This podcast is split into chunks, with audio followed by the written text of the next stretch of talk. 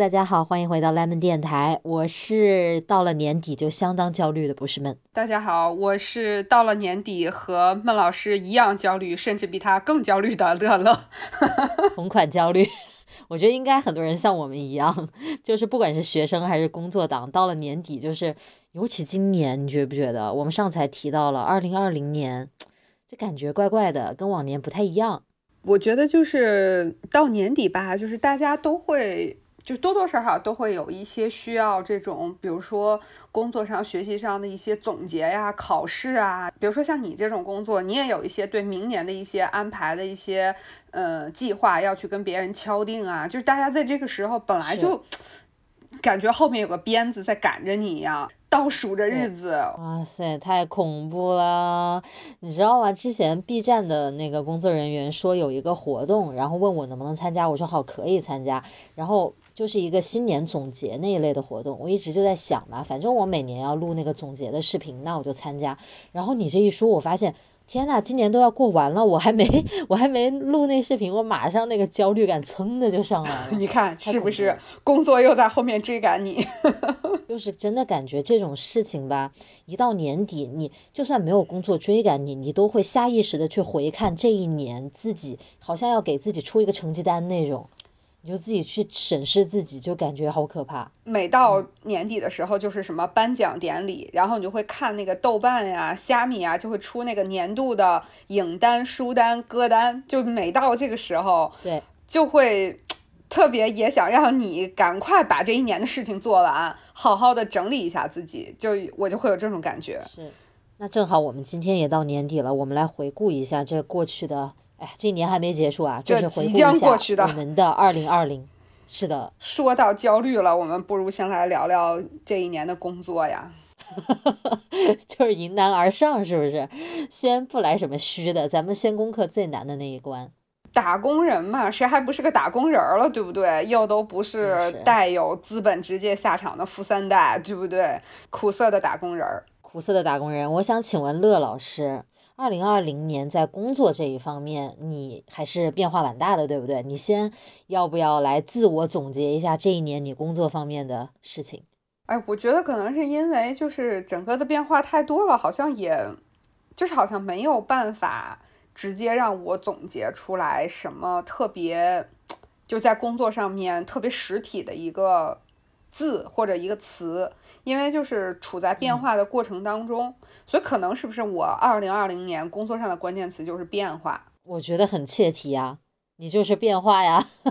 你记不记得以前我跟你说过，我说就是我是，嗯，可能我会提前为一个东西预设很多，然后呢，我可能会觉得我一定不要这样，一定不要那样，但是这个事情真的发生了的时候，我就会想马上去解决它。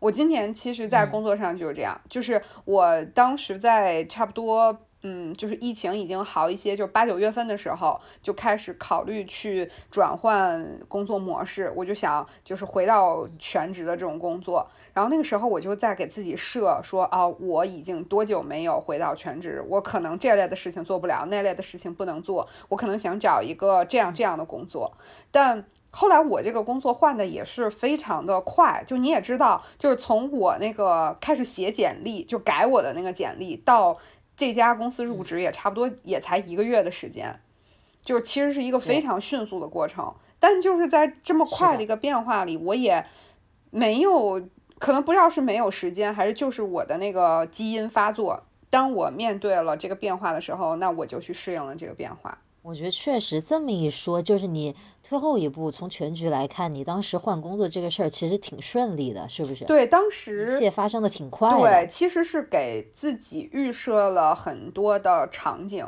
就是不管是困难的还是说顺利的，其实预设了很多场景。但是呢，就是生活这这件事情吧，它就是有的时候就是给你很多的猝不及防，说来就来。然后不知道是好，也不知道是坏，反正这个变化到你面前了，你就得接住它。那你觉得今年你工作方面的这个变化到你这儿的时候，你觉得整体来讲是怎么样的一种情绪？我觉得以现在结果来看，应该还是好为主吧。其实我觉得大体上算是达到了你的想法嘛，你的预期。如果你说是从说这个做这个工作是不是说我内心真正那么渴望，或者说它是不是我的一个呃 dream 的这种的事情，那我可能要回答确实不是。但是我做这个工作的时候，我就会有一个想法，我可能是为了我。更重要的目标，现在要去短期之内的要去做这个工作，或者说要去做这个类型的工作，我是这么去看这个变化的。就是我可能内心深处，这个事儿是跟你聊过的，就是其实我本身内心深处是有一个更远的这个目标的，但是可能为了那个更远的目标，我现在要稍微的做一些自己不是那么的热爱的事情。我觉得是这样，就是因为工作是很大的一个人生的方面嘛，每个人肯定都会把目标定的比较远、比较高，所以一步就跨到那儿肯定是很难很难，极少数的人能做到的。你现在做的这一步改变，肯定是朝着那个方向的，我觉得这个就算是不错的了。你知道有很多人都做着，就是我们以前也聊过嘛，就是我们还甚至还聊过说，现在做的工作就是特别难受，特别不满意，会不会裸辞？我们以前还聊过这个话题，所以其实很多人很很。很挣扎吧，我觉得在这个过程里，嗯，我觉得可能很多人都会面临这样的问题，但是我觉得这个时候，可能我的这个经验就想总结和分享给大家，就是当我们内心有很多挣扎的时候，其实可以回问一下自己，你为什么要做现在的这个事情？你是不是做这个事情是为了你更重要的那个事情的一个曲折的小过程？或者说一个曲折的小步骤，如果真的是这样的话，面前的这个曲折，我觉得就是有价值、有意义的。是，我觉得其实是一种意义感，对不对？就是我明白我现在做这一切到底是为了什么。如果你清晰这一点的话，你就会很欣然的接受，然后去把它做好，因为你有一个更远的目标。对对，是这样。我觉得你是明白人，乐老师。乐老师是一个活得过于明白而心酸的人儿。乐乐乐老师是想想的太明白了，因此而受到困扰。好，那请问孟老师。你这个今年的工作上面的关键词是什么？就是最可以表达你的状态的一个词。我也是觉得挺一言难尽的。我觉得这个关键词可能就是一言难尽吧。也可以，不错。我觉得我现在到了一个挺尴尬的时候，而且我们其实也聊过这些。你像我做一个小众范围、一个爱好型的一个博主，但是它又是我的全职工作，就就其实你的赛道很窄。而且你的赛道也很短，但是其实这个赛道上就是，竞争的人竞争的人可能也不多，但是你就是你已经跑了这么久了，你已经跑到那儿了，你有点不知道接下来要往哪跑了，因为好像你说在你前面有多少人也没几个人，你在你后面有多少人也没几个人。哎，我打断一下。孟老师，你这个凡尔赛文学的高级表达者，你这实在是太高级了。我这前面没几个人，后面也没几个人。现在在做文具分享，就是真的，比如说我俩就是比较纯粹的做文具分享的嘛。你说现在像我们这种，就真的很少呀，能说出几个来呢？真的很少。所以我觉得这几个人之间都甚至不存在一个竞争关系。其实很多时候感觉就是一个人在做，或者最多我我就跟你聊一聊，好像也其实平时没有更多的人可以去说这些了。然后它就确实是一个很小众的事情嘛。然后关键是尴尬就在于你又不是一个新人，你也没有一开始那一股子冲劲了。其实很多话题该做的你也都做了，然后到今年这个阶段来讲，就自己有时候也会去想，因为有很多东西没有变化，就就想说是不是该变了呢？然后你做一点变化的时候呢，你又能接收到一些比较反弹式的那种反馈，就是说啊，那我们喜欢的是以前那个保持了几年的那个样子的你啊，你怎么现在说变就变了？所以就有很多噪音，有很多杂音，你就在这个时候真的是不知道该怎么办。很多这样的时候，我觉得今年就是这种感觉。我觉得你也是，你还说我想的太明白，你这个也是有点想的太明白。你看人家这个不不知多少个博主，就是，嗯，我发了视频就行，说做就做，对我还哪管他我以后怎么发展呢？你看你这个也是想的有点多，是不是？我自己也很困扰，我们俩经常互相来聊这些事情，最后就说，哎，别想那么多，对 互相放过自己吧。真是，我觉得有时候可能真的是太在意一些东西了，可能真的没必要，反而造成很多困扰。你的朋友和你的观众，就是多多个角度来看你的工作的话，我觉得其实还是挺好的变化。就是你做了很多的，对我觉得做了很多的尝试，然后这种尝试呢，呃，又是经过你的，就是看起来可能像是，呃，我就试一下，但是我知道这背后你做了很多的准备，也做了很多的这种提前的一些呃方案上面的研究啊，就其实大家都觉得说啊，那博主不就是拍个视频吗？就我跟大家想说的是，那博主可不是就拍了个十分钟的视频放在那儿，他这十分钟可能真的。是自己在家搞了俩星期才能想出来，就是一言难尽。你看 都不知道说什么了，我就只能 爱，就爱上。但我就觉得你你今年尝试这些变化，就起码你敢去尝试这些变化，我就觉得还挺好的，也排除了很多的杂音。我觉得你今年其实，在工作上还是挺勇敢的面对自己的。我觉得可能是有进步。但是又总觉得，因为你自己看自己嘛，总会觉得自己好像在一个泥潭里面，那必须的，就是奋奋力向前游，然后回头一看也没往前蹭两米，就觉得特别无力。很多时候，不记得你原来跟我说说那个自己看自己都觉得自己这儿胖那儿胖的什么的。对呀，我我上周跟朋友一起去，我们拍了那个圣诞纪念照嘛，然后我俩一起让那个修图师帮我们修图，我那个好朋友笑死我了，他跟人修图师说，就他那个照片上露出大腿的那个面积，可能也就两两平方毫米或者两平方厘米，然后他给人家说，请你帮我把大腿这儿 P 白一点儿 充分说明每个人看自己都是拿着显微镜，是的。哎，所以这个今年我们的这个工作上面的关键词其实有点类似吧，就是没有很实体一定好或者不好。但是我觉得作为一个旁观者来看你的这个转变，我觉得还是挺为你感到开心的。就虽然你是说他没有是你的 dream job 或者怎么样。但我觉得你已经在走向那个路上了，而且你看你前面的一串表达，你完全知道自己要什么。我觉得这个是最重要的，就是你活，你活的不是一个一团混沌的状态。我觉得这个挺好的。相比较我自己而言，我就觉得我没有你想那么清楚。不，这个东西我觉得它还是受限于你所做的工作的内容。我不是只说一定是一个多么远的那个最远的那个 dream job 这种啊，而是说跟我们面前做的这个工作是，它是受这个东西的影响。就因为我是有过全职的这种工作，现在又回来，我有过像你似的类似于你这种的工作，对吧？我不用去坐班，就是一些项目性。其实你这个。工作就是个项目性的工作嘛，对吧？来了设计我就做，然后来了这种视频我就做，就这两种工作，其实它带给人的那种内心的感受的差别还是蛮大的，我觉得。就我自己是有这个感受的，就是你会觉得你你身处一个全职的工作里，你有一个团队，有一些同事的时候，呃，这个时候就是你的工作可能会显得那么的琐碎又没有价值，但是你又会觉得周边是有一些人可以跟你一起在对，但你的这种工作就是个人的价值可能在你那个视频发出去，或者说你做一个什么。你的产品发布的时候，个人的成就感会非常强，但是可能在这个过程当中的那种孤独感和难受的感觉又是不一样的。是的，我就觉得像我这种所谓的自由职业者，当我在享受这种全然的自由的时候，你又完全毫无靠山，就你环顾左右没有一个人，就不是那种有团队的感觉，大家拧成一股绳，就确实。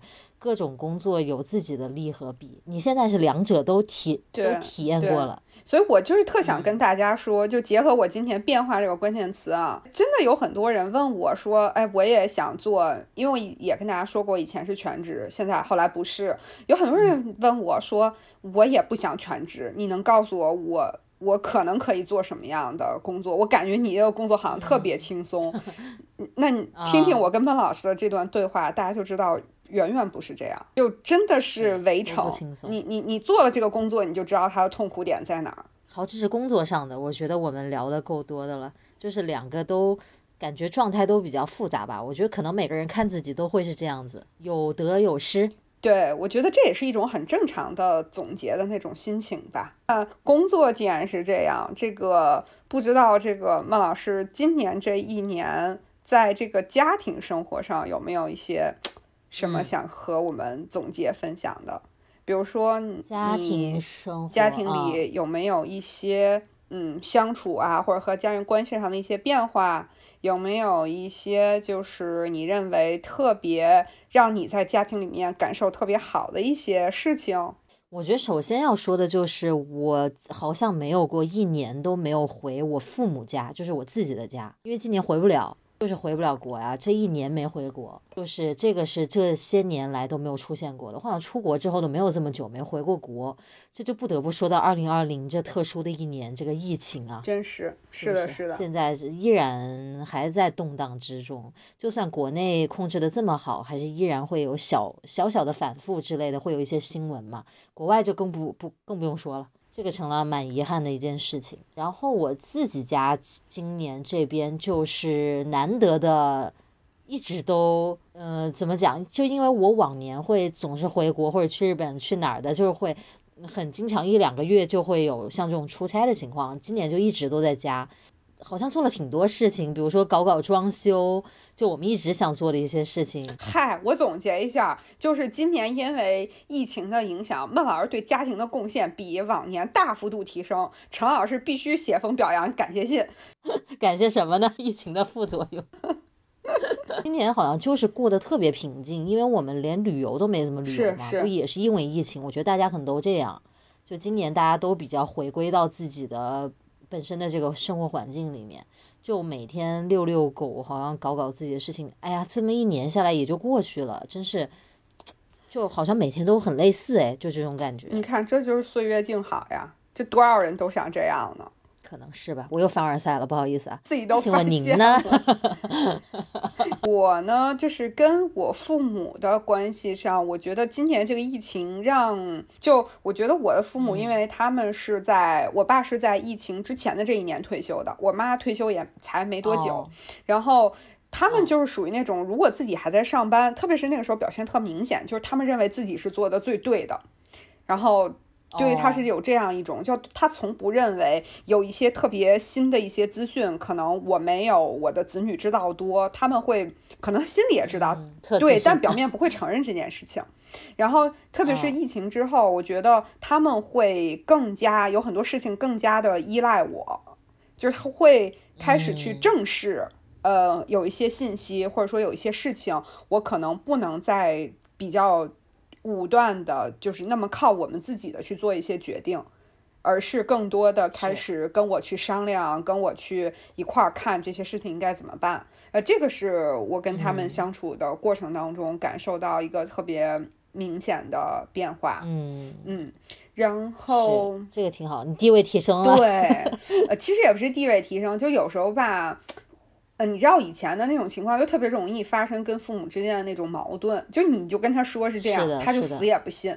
对，我觉得，而且尤其是经历了今年这个，可能实锤了，就是子女确实消息比较灵通。对对，是这样。如果是说到我们自己的小家的话，嗯。整体的变化，那就跟我个人的变化就会有关系。我可能就是，特别是下半年之后，对家庭的那个照顾没有以前那么多。那是因为你弄工作去了吧？你你时间少了，所以就是这件事儿也挺正常。我觉得家庭就是一个呃，大家在轮流就是补位的一个情况。你说的我反省了一下，我们家好像一直没人站岗，还轮流补位。家务常年没人做，刚还说那个陈老师得给你写封表扬信呢。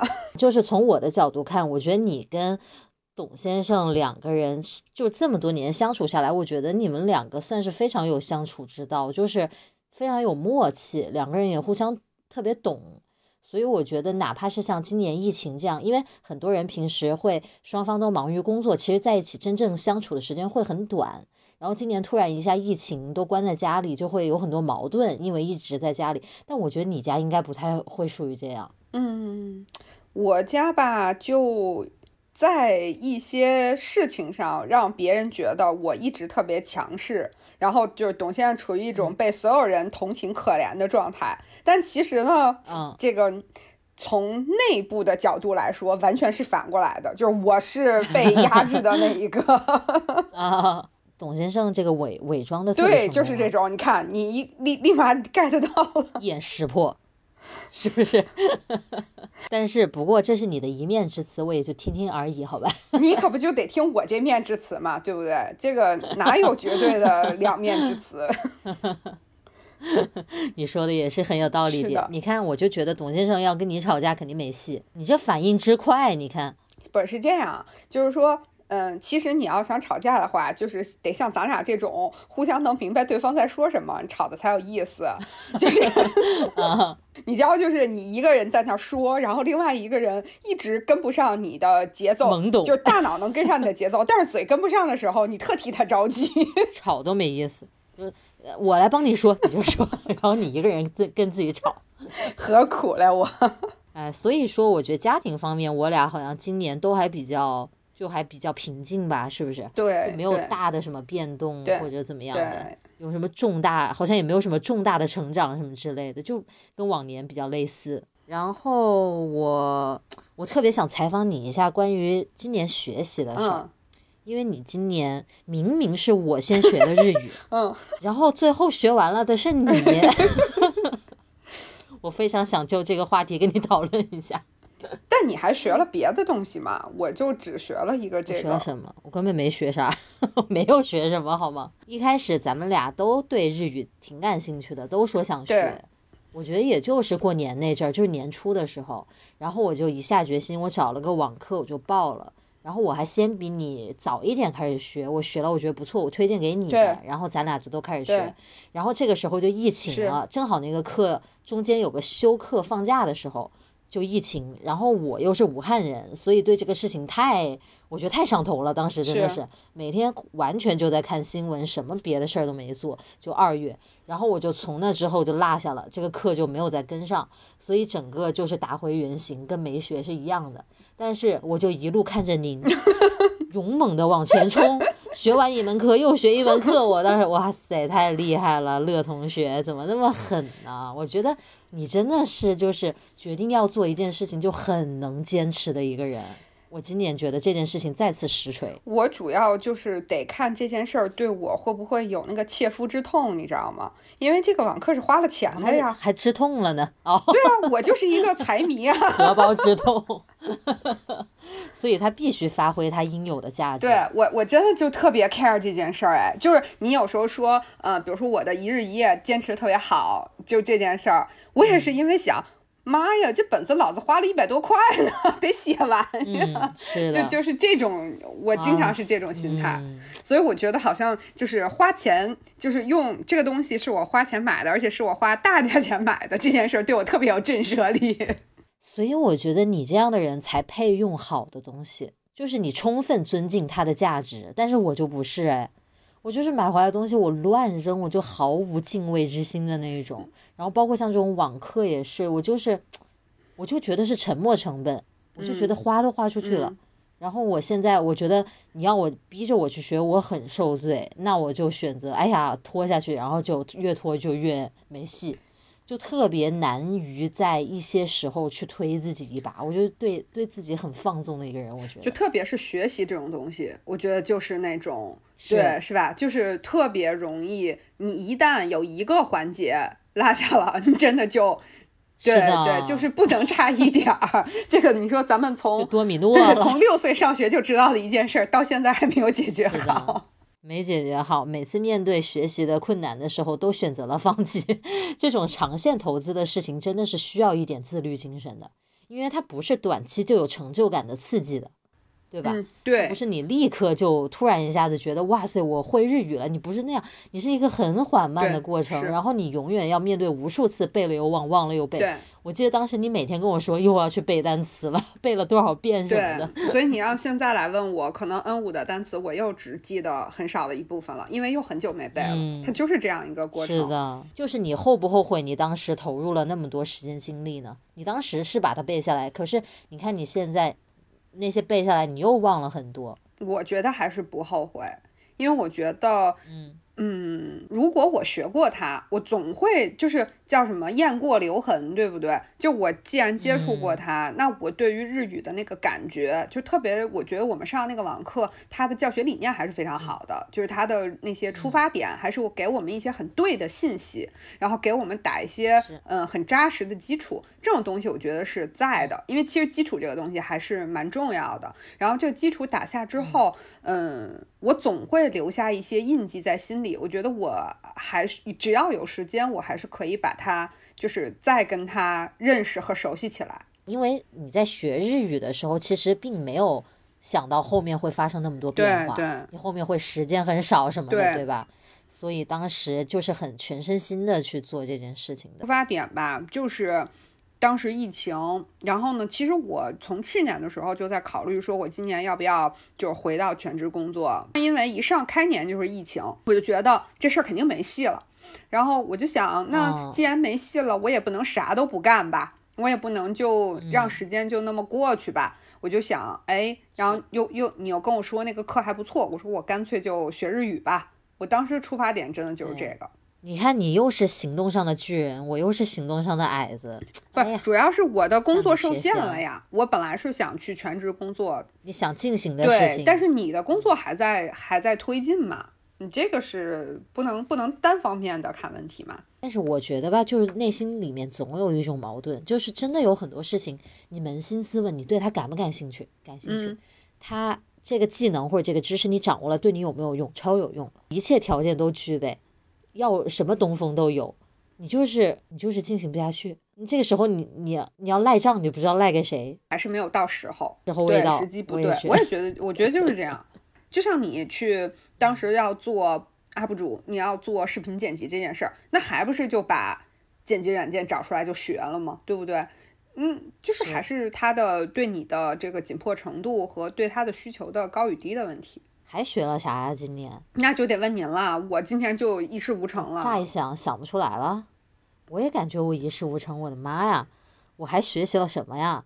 我还学习了一下啊，我想起来一个特小的事儿。嗯。我学习了一下怎么对着镜头说话，尽量少歪嘴，因为我特别容易，就是就是特别容易在不自然的时候说话就歪嘴，就觉得左右脸特别不对称。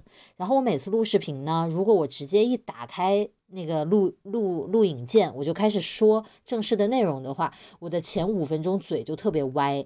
然后我剪辑的时候就觉得都不能用，所以后来我就慢慢学会了，就是我早点打开，然后把开头说十遍，到第十一遍的时候嘴就不歪了，我 就可以继续说下去。所以你这个事儿是由紧张感和局促感造成的，而不是你本身这个技能上的问题。嗯，就是你还不适应吧？可能是因为就是很少对着镜头说话嘛。没经验。为什么这个演员人家是要去什么电影学院，要去戏剧学院的？就他还是一门学科，对不对？面对镜头还是真是有一门学问的。是的，你看那些模特拍照的时候，那动作你看起来特好看，但是你跟着他去学去做的话，超别扭，你觉得超反 人类。我们上次去拍那个圣诞照，两个人感觉摆摆 pose 都就是。摆的可可傻可村儿了，就是，然后但其实你又感觉人家那些 pose 拍出来挺好，是不？不也不好呀，就是人家摄影师会告诉你这个动作不行，太僵硬什么的。就你你你你看起来你觉得人家明星做这些动作好像很顺畅很简单，是不是？对。但那真是训练的，真是真是是很有技术含量的这些事儿。这个可见这个学习这件事情，我们明天还是要坚持啊，不管学点啥，是不是？这 确实，我觉得有太多事情需要提高了。就人家不是说那种 PUA，有一种人是不会上 PUA 的当的，就是那种破罐子破摔的人。就是人家说你这方面不行，你要不要拯救自己？然后有一种人就说我无所谓，这种人就无法被 PUA。但是我觉得我俩我俩就特容易被 PUA，就是经常会发觉自己的短板。然后就觉得，哎呀，怎么能提高一下？我们就是自我 PUA 嘛。对，自我自我就 PUA 了，比人家段数还高。这这太可怕了。我们往深说一步吧，因为我们前面说的都是一些知识啊、技能这个方面的。我们在比如说更向内看，比如说情绪管理啊，或者内心的一些这些方面，你觉得你今年有没有一些什么样的变化或者坚持之类的？我倒是觉得有，我特别不想这样的，但是我一直都还没有改改掉的，就是我觉得我还是活得有点过于紧绷。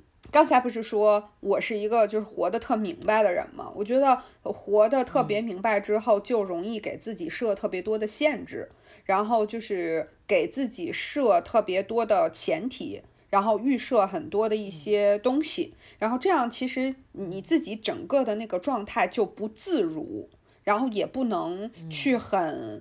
就是全面的展现你自己应有能展现出来的东西，不管是你的学识、你的见识、你的什么什么，其实就这件事，我一直特别想改。我就是一个太过于未雨绸缪的人，我总是会设想非常非常多。这件事我一直特别想改，但是听起来。你的设想总是往糟的方面想，对啊，就是，嗯，我给你举个例子啊，前两天跟别人讨论过这些这个问题，就是我有一个同事，他是一个，我认为他是一个特别自信的人，然后呢，后来我们那天就说到了一种场景，他跟我说，就是前面有我们另外一个同事，然后他叫了这个同事几声，那个距离是，呃，就是肯定是判断能听见的那个距离，但是呢，那个同事都没有回应他。然后他就跑过去拍了那人肩一下，然后呢，发现那人戴着耳机，然后就把他耳机摘下来了，说：“哎呀，你这听的声音这么大，我都叫了你这么多声，你还没有听见？”就用用一种比较轻松的语气，这样完成了和这个人之间的打招呼。就这是我这个同事做的，然后我当时就说：“我说如果是我的话，我绝对不会去做他后面的这些动作。如果在我确定对方能听见我喊他这个距离，我喊了几次他都没有回应我，我就会默认为。”哦，他可能这个时候不太方便，想搭理我，对，或者说他可能自己心里有些什么事儿，不愿意在这个时间来回应我，嗯，就是我就不要去打扰别人了，我可能就会呃侧侧一点，比如说换一条旁边的路，就让他不不要看见我，我就走过去，嗯嗯，我就会这么去做，哦。特别懂你，因为我肯定也是这么做的，是不是？然后，是我觉得像你说的，你那个朋友那种，他就属于是比较大大咧咧的性格，是不是？其实他也很多事情也看得很透彻，但就我个人更多的认为是他的自信和他的那种就是在任何场合的那种自如感、自洽，能够特别强自洽的能力带给他的这种信心，我就很缺乏。我也很缺乏，而且我到一个什么地步啊？如果我是戴耳机的那个人，比如说我就出去遛个狗什么的，然后如果我只要瞟到有哪个邻居或者就是不认识的人也牵着个狗走过来，我会提前恨不得五十米，我就会摘掉耳机，我就怕人家跟我说话我没听到，然后显出。对，因为你看头发又把耳朵遮住了，他都看不见你戴了耳机，我就生怕别人觉得我是不礼貌，对故意不理别人，对对，我就会很很警惕这件事情。我就真真的觉得很多时候活得挺累的，就这么点事儿你还得想着是不是？我就觉得这个就是我特别，或者我把它叫我我是不是可以把它称作一种就是自洽能力上的一种改变。就是可能我们的不自洽，更多的不是源于说我们本身欠缺什么，而是我们有点过于去 care 周围的人和环境的这些感受，然后反而弄得自己不自信。就是在我这个 case 里面，我就是太在意别人的看法和评价了。对。是不是？是的，我觉得就是像你那个例子，我要是冒冒失失冲上去了，人家本来就不想搭理我，我还硬冲上去，那也太不识趣了。我就会觉得那样会让人家怎么想我呢？我可能就会有这种想法，对不对？是的，就真的是想多了，很多时候。对。但这个你说要改，它真的不是一个什么坏毛病那样去改哎。它是 好深的一个事情，你觉得很难的。是，但是我就认为这件事情，它会其实对我个人的，比如说职业发展，对我个人在一些呃人生比较重要事情上面的决策，其实都还是有一些不太好的影响的。就是这种不自洽感，其实是会嗯限制我去正常的发挥出自己的能力，发挥出自己的能量的。对，非常懂。就我们以前聊到那个什么，是也是关于社交的某一期的时候，我不是还说，就是有些人他就是就算开玩笑带点攻击性，但是他都让人觉得舒服。对，就是他特别会拿捏那个度。但是你像我，比如说我跟工作上的一些人接触的时候，我有时候会突然一下子就是把自己关起来了一样，我都不，我觉得做什么事情都可能人家会觉得我很怪，我就干脆不讲话。那其实最怪。人家就会觉得哇，好内向的一个人，都不知道该怎么跟他说话了。其实反而让人家也不自在了。是。真的，就是越说我俩越像一个人。所以我这这件事儿，就是我真的特别特别想改变，但是真的就没没改成，咋改都不知道咋改。所以你首先你也存在这样的一个问题，对我也存在这样的问题，但是我觉得今年就是正好今年也是咱们录播客的一年，对，就是我们这一年当中，除了疫情那一个月没怎么发，其他咱们都发四十多期了嘛。咱们这一年其实每个阶段都有跟大家在交流我们心里所想的一些事情。我觉得可能很多人之前也听到过我说，我觉得我不会生气这件事情，嗯嗯，但是越这几个月我还跟你聊过，我说我感觉我越来越生气，就特别特别找着生气的感觉，尤其是在网上，人家一说个什么让我不舒服的，我甚至都能。察觉到，就是这个人是说话的表达方式让我不舒服，并不是他有什么恶意，是我就是很不爽哎，我就很多次我真的要怼回去，但是乐老师多次跟我说过，他说这样的时刻你先跟我聊一聊，所以 很多这样的时刻都矛头都甩向乐老师，首先跟乐老师交流一下内心的想法，然后觉得你真的不用怼回去，你可能就是跟你的朋友聊一聊，你也就那个情绪也就过去了。因为我是以前特别容易生气，就是这些我是一定要怼的那种人，这个你也是知道的。但是后来我的转变方向其实是，我觉得在这件事上咱俩有一点开始中和的意思。但是内心的那个角度其实是不同的，对对，就是虽然表现上是互相转，嗯，可能以前我们心里都会有各自的那个憋着的那个劲儿，就是对，对，嗯，因为我是感觉就是那种生气感真的是。生完那个气之后，带给自己的那个不好的影响，反而是是就比带给他的要多很多。也就是网上这种，就是我现在判断是，当这个人已经说出了一句对你不礼貌的话的时候，或者说他已经对你下一个什么结论的时候，就你怎么去跟他讲这个道理，你用多么好的态度，或者说你用多么凶的语气，都是无法扭转的，因为那是他的一个判定，他就是要在这条路上走下去。所以其实没有必要去做这些过多的解释什么的，就是他嗯已经有他的结论了嘛。对，另外一个方面，我也特别认同，就是你有时候跟我说，你说我想说什么什么，我就会同意。我说那你说，就是我是觉得，嗯，该就是有有价值的，然后又真的特别想说的，又特别想怼的，那该怼就怼呗，就咱干嘛要忍一时乳腺增生呢？是退一步卵巢囊肿，对上暗号了。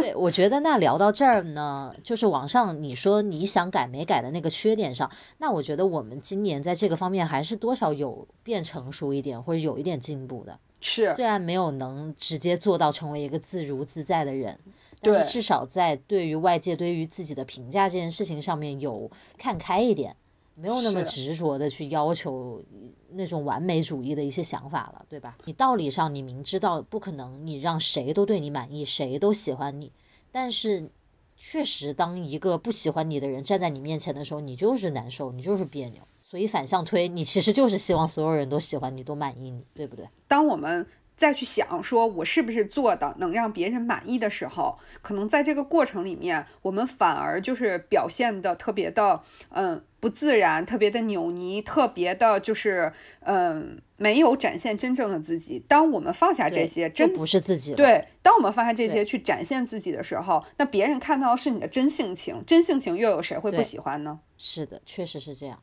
所以其实很多时候，虽然嗯、呃自己在生气的那个时候会觉得说，为什么别人要那么针对我呢？就是你为什么就捏着我的一点缺点不放弃，怎么怎么样？其实反观自己，肯定也是怎么讲，有有像你刚才说的那种情况的，就是你反而为了讨好别人而失掉了真实的自己的样子，对，那人家看着也觉得奇怪。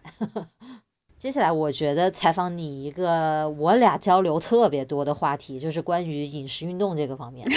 来公布一下你今年傲人的成绩。今年，今年我还真今年确实厉害啊，我今年还。行哎，我今年还行。对呀对，因为我其实就是特别早就开始运动减肥嘛，就一直都在坚持。嗯但是我是在疫情之前的时候，其实是体重有一些反弹的，就是嗯可能运动的没有那么的好吧。然后从疫情期间开始，就是。不知道是不是因为疫情的影响，然后内心有一种我要更健康的那种 信念，对，然后 再正好再加上那时候不是董大国他也在家嘛，然后我就想说，那就一起好好运动，好好吃饭嘛。就是，所以每天就过得很规律，然后这个运动的时间也会比以前会更认真呀，然后时间也更有保证。所以就是今年其实那个成绩还行哎，比比比去年要瘦一些。今年挺好，是的，我今年就不是这个情况了。我去年瘦很多呀？没有啊，我去年我今年比去年胖十几斤应该。但是去年的这个时候比较瘦。啊，就是我们俩见面那个时候我比较瘦，对对。然后今年就感觉就是疫情之后开始慢慢长胖，但是我觉得今年就是我最近都经常在回忆说为什么我又长长胖起来了。其实我有一直在运动嘛，而且运动量还挺大的。对。但是我觉得可能就是很多时候没有注意吃吧，再加上有时候，呃，我我问小哥这个问题，他觉得我是因为压力处理不好。所以压力肥，或者就是你就是因为情绪不好，所以整个人的状态不好，也有可能会肿啊，会肥这样子。嗯嗯。但是我自己去仔细回忆今年，因为你知道很多事情过去，就像你说我们这种项目类的工作，你过去了，它也就过去了。对。你让我现在去回忆什么时候压力大，我又想不起来了。是。虽然我可能当下觉得很煎熬，但是你一旦过去，你马上那口气卸下来，你就觉得轻松了嘛。所以我又觉得今年好像跟往年差不多，但是我觉得今年在一些观念上，我自己还是有一点。嗯，改变和进步的，虽然说人长胖了一些，但是对未来还是充满一定的希望的。我觉我记得我今年有一阵子就是在长胖的过程当中，我有一天在做那个腰腹运动的时候，然后我旁边有面镜子，我在做那个什么仰卧起坐之类的，我就正好看见侧面镜子里面我自己腰上的三圈肥肉的时候，我那一刻我我差点哭了，你知道吗？我就觉得我好努力，好辛苦啊！为什么就还会这个样子？我当时就真的觉得很沮丧和委屈。嗯，然后我后来慢慢也会觉得，就是他就是个身体，你为什么一定要要求他成为某个样子？你就觉得那样你就会幸福了？反正我就会觉得，在这个方面对自己没有以前那么苛刻，就是对你会觉得你的你把目标定的越完美，相比于现实中你自己就越差。对吧？嗯，我现在就会放开一些这个方面。另外就是饮食上，我也没有以前那么极端，因为你知道我以前不是搞生酮什么的嘛。嗯嗯。虽然我也有，我也有效果，就因为去年就是我最瘦的时候。哎呀，我现在看我去年的照片，我真的觉得我好瘦啊，就是我自己觉得我好瘦。然后去年穿着很肥的衣服，今年都紧。但我并不觉得，就是因为我现在看你，因为咱俩一年没见面，但是我在视频里能看到你，然后我也知道你去年见面的时候是什么样子，我觉得效果是看差不多。对对对，我觉得可能是我占便宜在于我不容易在脸上长肉，就长身上，肯定你看就看不出来，在视频里面。嗯，我觉得还有一方面就是你开始今年就是有很多健身房的训练之后，整个的那个肌肉的那个增加会更多一些。对。所以看起来体重涨，但是我确实自己的衣服都紧了，这一点就是很很烦的一件事情。但是反正就是今年依然在非常关注这件这个饮食健身这件事情，而且真的做了很多变化调整和尝试，包括去比如说做重量训练啊，请私教，这些都是今年体验的。嗯，所以我觉得自己在这个方面的认识会又更进一步了，所以对明年能。就是自己能变成什么样子，还是蛮期待的，不是一个很悲观的状态。反正你记不记得有一次咱俩聊运动这个话题的时候，我还跟你在在电台里我也有说过，我是对这件事儿没有特别深的，就是特别科学的认知的，就是我就是觉得我就知道一些最基础的东西，我就知道这么做是对的，然后我就这么做了。然后我发现到今年我自己的观念上有一些变化。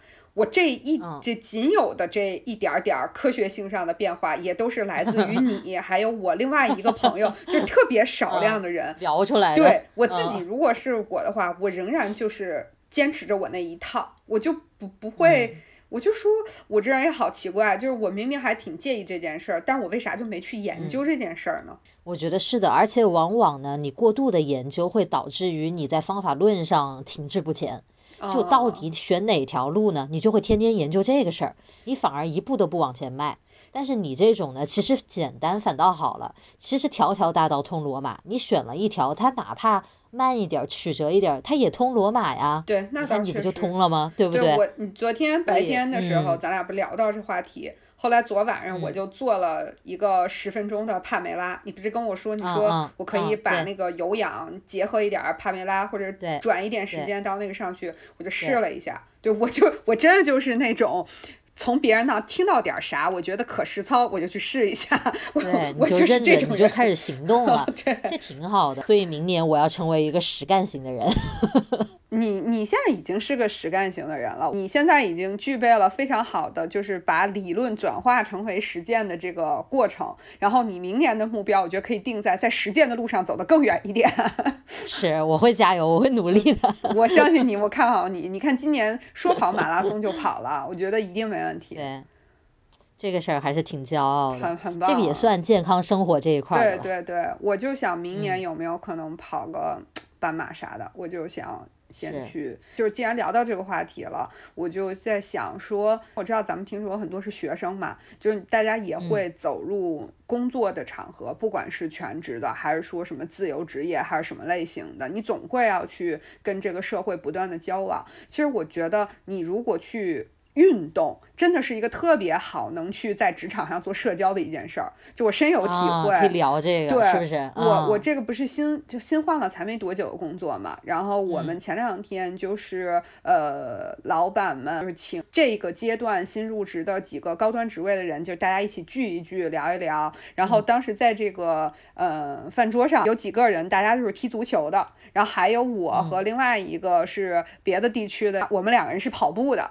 然后大家就迅速的就在这些事情上就 聊起来，然后就聊这个，对，比如说我们就说说跟他们踢足球的人相比，我们跑步的人就特别的佛系，心态特别的好，对，就就其实呃，运动这件事儿，我觉得不仅是对自己身体有益，对自己心灵有益，就是对你去跟别人交往也是一件有益的事情。是，而且往往你跟人家提到你有长期运动的习惯的时候，人家后面肯定跟着是溢美之词。对，一般就会说哇你好自律啊，我都做不到什么的。没有人会说我靠你个渣男，天天运动，没有人会这样讲，对不对？显然是一个优点，就是人家会对你加分。然后你知道，就是我们上次聊到这个时候，然后有一个同事特别绝，说了一句话，然后就是他说。嗯，像我，我也不运运动，但是我的膝盖就还很好。哎呀，然后 我们这些跑步的、踢球的就无言以对，你知道吗？真是无言以对了，挺有趣的。真的，这种就真的成了生活习惯了。一聊起来，方方面面可可以说的太多了，是不是？是是的，对，包括就是大家还会去讨论说，呃。去不同的城市出差，在什么地方打卡过跑步什么的，我觉得也都特别有意思。嗯嗯，是，所以这个你这个建议不错啊，又给了学生朋友们一个加入运动大军的理由之一。对，未来跟人可以聊这个。对，而且我发现就是我们现在这个上了年纪一点的这个工作党，真的就刷刷朋友圈，很多人都在 Keep 里，就是朋友圈都是分享的 Keep 里面的运动。对对对，真的挺重要。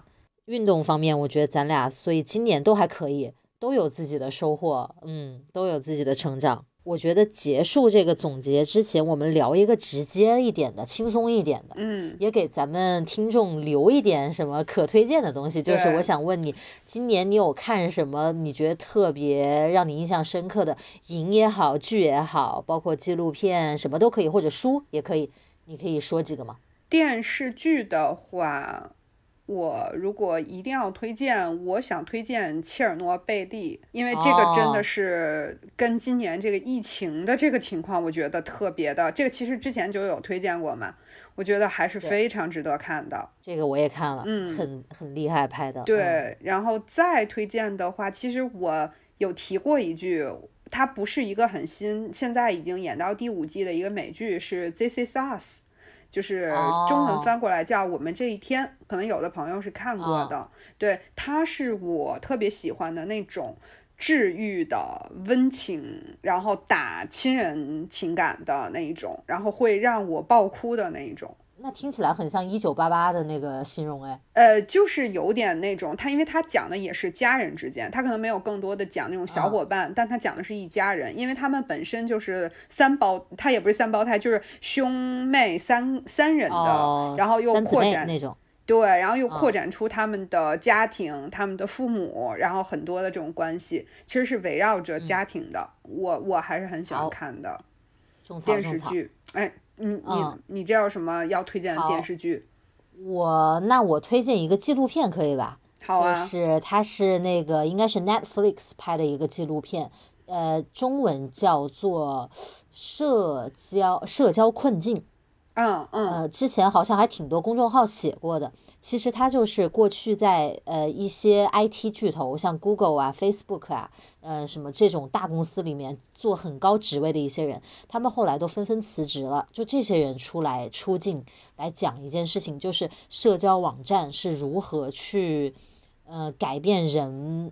改变不管是人的这个关注点，或者是改变人的一些行为，这样子，就包括像我们现在刷抖音、小红书这种东西，你只要搜一个瘦身，他就马上全给你看瘦身，嗯，对吧？对所以其实你看到现在的这个网络是更通了，世界更大了，反而每个人的世界更小了，因为互联网只给你看你想看的东西，你永远走不出这个困境了。所以这个片子叫《社交困境》，我觉得值得当代所有年轻人去看一看，很很有启发，或者说看了之后会很思思考很多自己每天的这个呃行为到底是不是出于自己本身的这个意愿。好的，这个很值得看。马克马克，今年一年下来，国内的我都觉得没有什么特别特别打动我的一些综艺或者影剧，也有可能是我涉猎的比较少。